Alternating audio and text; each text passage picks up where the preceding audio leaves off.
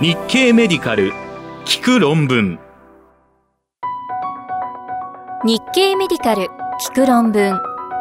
日経メディカル編集部が厳選した海外医学論文のエッセンスをコンパクトにお届けします。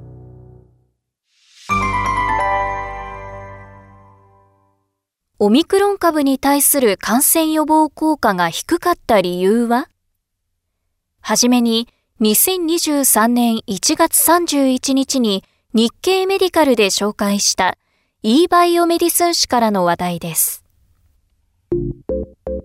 BNT162B2 ワクチンは粘膜での抗体誘導が少ない。イタリア、インスブリア大学の研究グループは BNT162B2 ワクチンの追加接種を受けた医療従事者の血清と唾液に含まれるスパイクタンパク質に対する IgG 抗体価と IgA 抗体価及び中和抗体価を測定し、血清中に比べ唾液中の抗体価は低く、粘膜に誘導される中和抗体は変異株の中でも特にオミクロン株に対する活性が低かったと報告しました。結果は2023年1月9日の e バイオメディスン誌電子版に掲載されました。口腔や気道などの粘膜は呼吸器ウイルスの主要な侵入部位であるため、ワクチンの感染予防効果を高めるためには、粘膜免疫応答の誘導が欠かせず、粘膜免疫を担うのは分泌型 IgA 抗体です。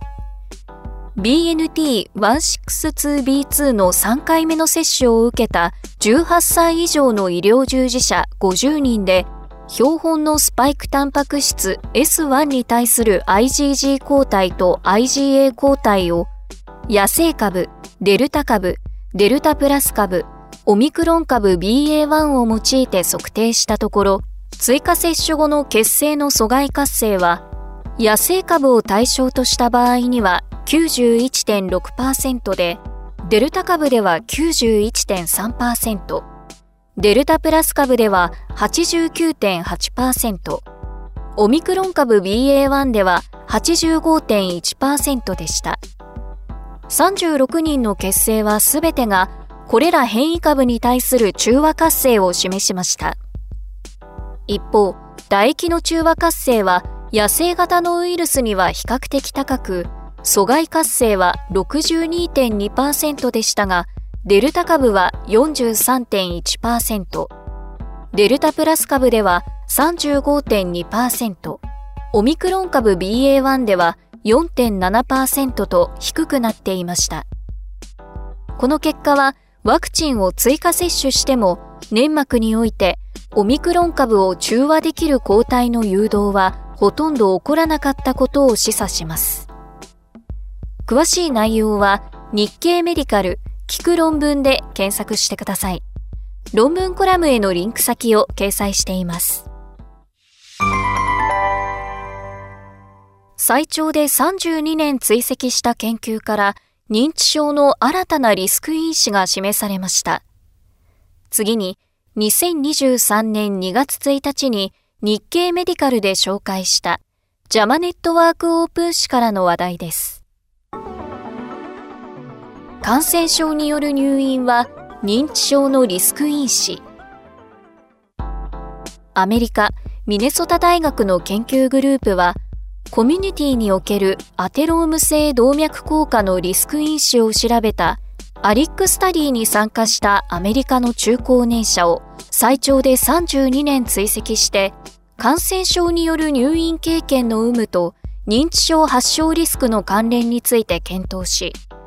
感染症による入院経験がある人は認知症発症リスクが優位に高くなっていたと報告しました結果は2023年1月9日のジャマネットワークオープン誌電子版に掲載されました全身性の感染症は神経の炎症を起こすきっかけとして認知症の危険因子になり得る可能性が指摘されている要因の一つです。そこで著者らは住民ベースの前向きコホート研究を利用して感染症による入院とその後の認知症発症リスクについて検討しました。アリックスタディは、アテローム性動脈硬化のリスクを調べるために実施された前向きのコホート研究で、参加者の健康状態は定期的に追跡調査され、様々な疾患のリスクや危険因子を検討する研究に利用されました。認知症に関する情報は2011年から2013年に実施した追跡調査から追加されています。今回の研究では2019年までに登録されていた情報を分析対象としたため、追跡期間は最長32年になりました。感染症による入院を経験しなかった非暴露群と比較した入院を経験した暴露群の認知症発症の未調整オッズ比は2.02で、年齢、性別、学歴、喫煙習慣、飲酒習慣、コレステロール値、血圧、アポイ遺伝子型などで調整したオッズ比は1.70になりました。また、感度解析として、暴露群では感染症による入院から3年未満、非暴露群ではベースラインから3年未満で認知症の診断を受けた場合、または20年以上経って認知症と診断されていた患者を除外して分析したところ、調整ハザード比は5.77になりました。感染症のタイプ別では、調整ハザード比は、呼吸器感染症1.55、尿路感染症1.98、皮膚感染症1.67、血液または循環器感染症2.13、院内感染症による入院1.96で、いずれも優位に高くなりました。詳しい内容は日経メディカル聞く論文で検索してください。論文コラムへのリンク先を掲載しています。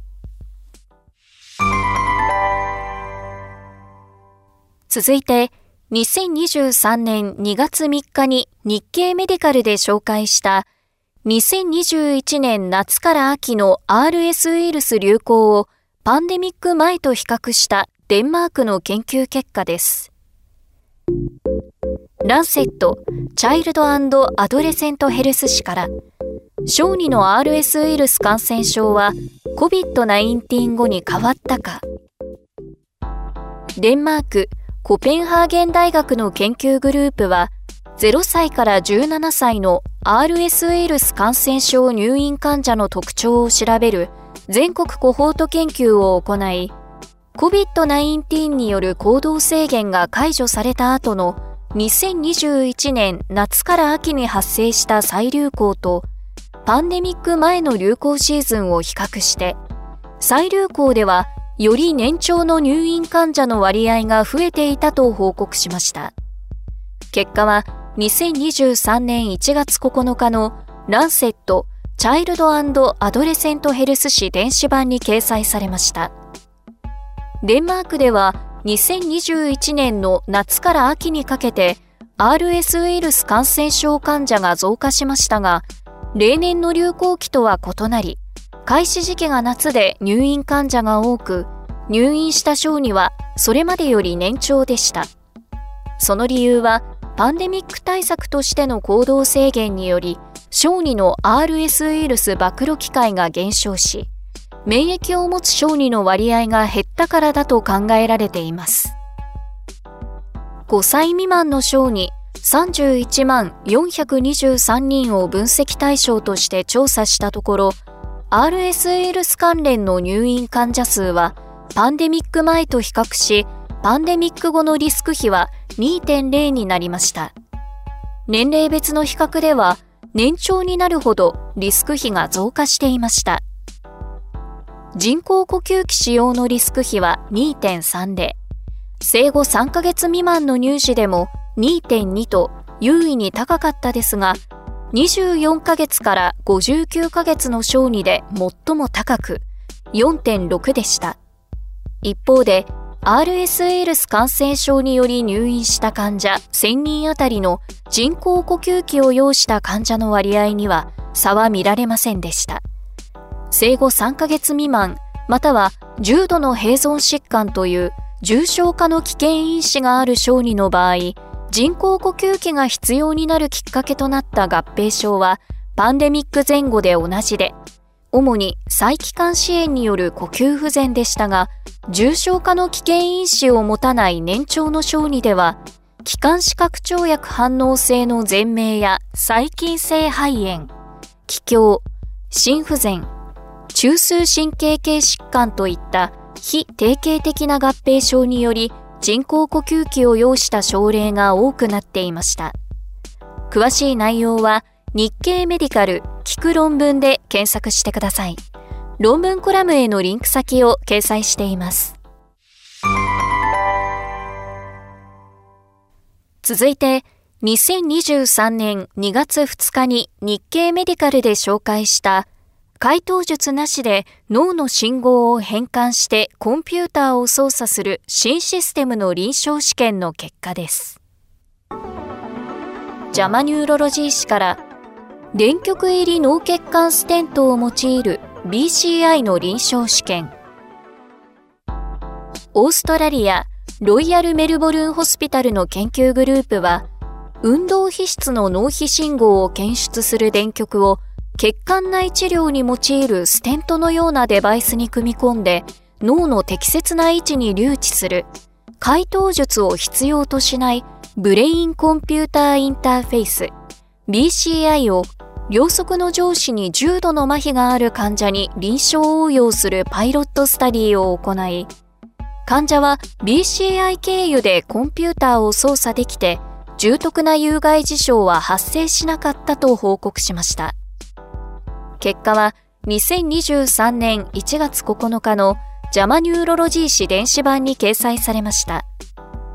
障害のある四肢を動かさなくても発生する脳波のシグナルを用いてコンピューターを直接コントロール可能にするための BCI は患者の QOL を大きく向上させると期待されています。しかし、これまでに有用性が示されている技術は解答術や頭骨の一部を除去して脳へ電極を設置する必要があり対象者が限定されていました。著者らは2021年に FDA から承認を獲得したアメリカシンクロン社の血管内留置電極ステントロードを用いて運動皮質の活動を示す脳波を記録し脳波をデコードして必要な動作信号に変換してコンピューターをコントロールする試みを人に初めて実施しました。ステントロードはメッシュ状ステントに記録用電極が組み込まれていて形状脈からカテーテルを用いて上肢状静脈動に送り込んで留置します。このシステムでは脳梗塞患者の血栓摘出術と同様のやり方で血管経由で上肢状静脈動に電極を設置します。ステント付属のケーブルは鎖骨下の皮下ポケットに埋め込まれたレシーバートランスミッターユニットに血管経由で接続します。電極が感知した信号は埋め込まれたユニットからワイヤレスで体外のレシーバーテレメトリーユニットに送られそこからコンピューターやタブレットを操作するための信号コントロールユニットに有線で接続します。こうして脳の運動野で検出したシグナルを利用してコンピューターを操作します。今回、患者4人にステントロード留置を行い、12ヶ月間追跡しました。その結果、重篤な有害事象の報告はなく、3ヶ月時点と12ヶ月時点の血管閉塞やデバイス位置のズレも認められませんでした。患者は自宅でコンピューターを操作する訓練を受け、アイトラッキングによりカーソルを動かし、BCI によりクリックする方法でのコンピューターの利用は、3人が初回から可能で、1人は9回目のセッションで可能になりました。また、3人は2回目から、残りの1人は12回目から研究チームの介入なしに、介護者の助けのみでシステムを活用できるようになりました。文章の入力ではミスは少なく、アイトラッキングと BCI を併用すれば、患者は電子メール、文書作成、オンラインショッピング、オンラインバンキングといった日常的なデジタルタスクを行えるようになりました。詳しい内容は日経メディカル聞く論文で検索してください。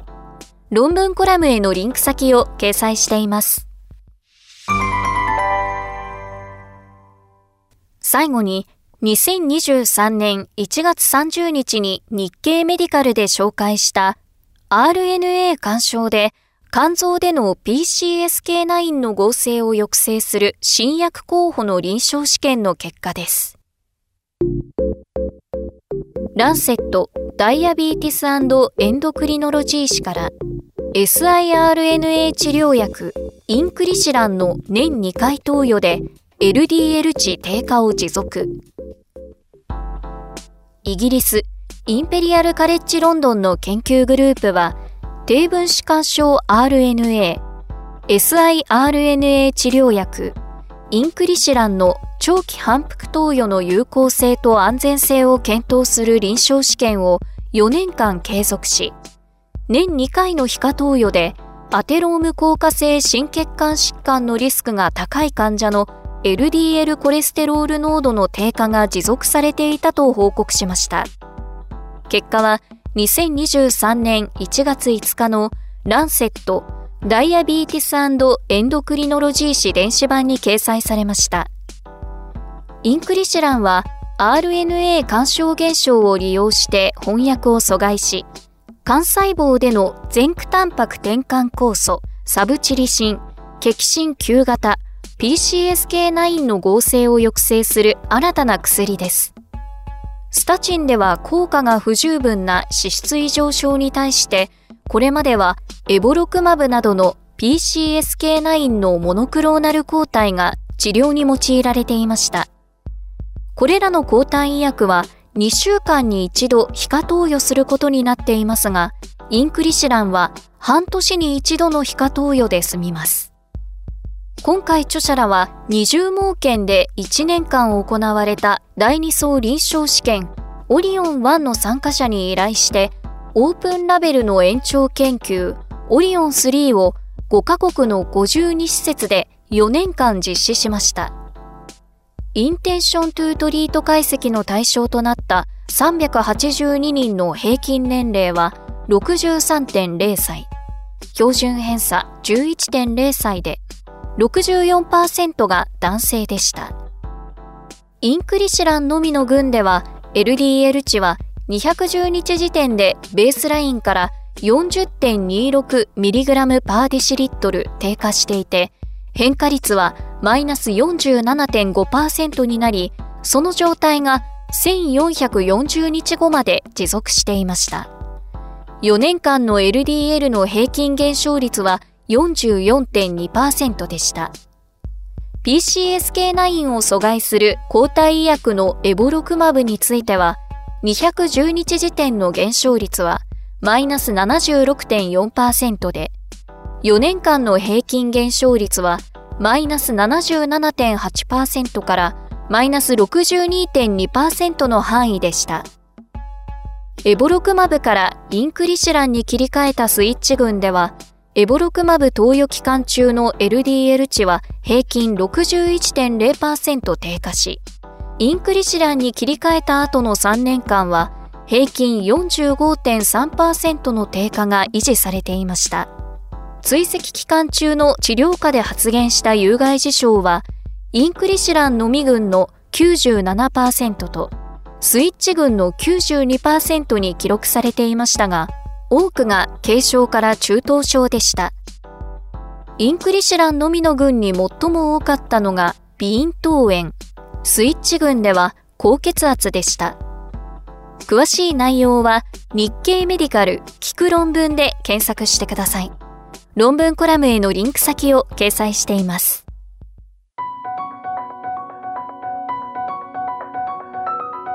日経メディカル聞く論文次回もお楽しみに。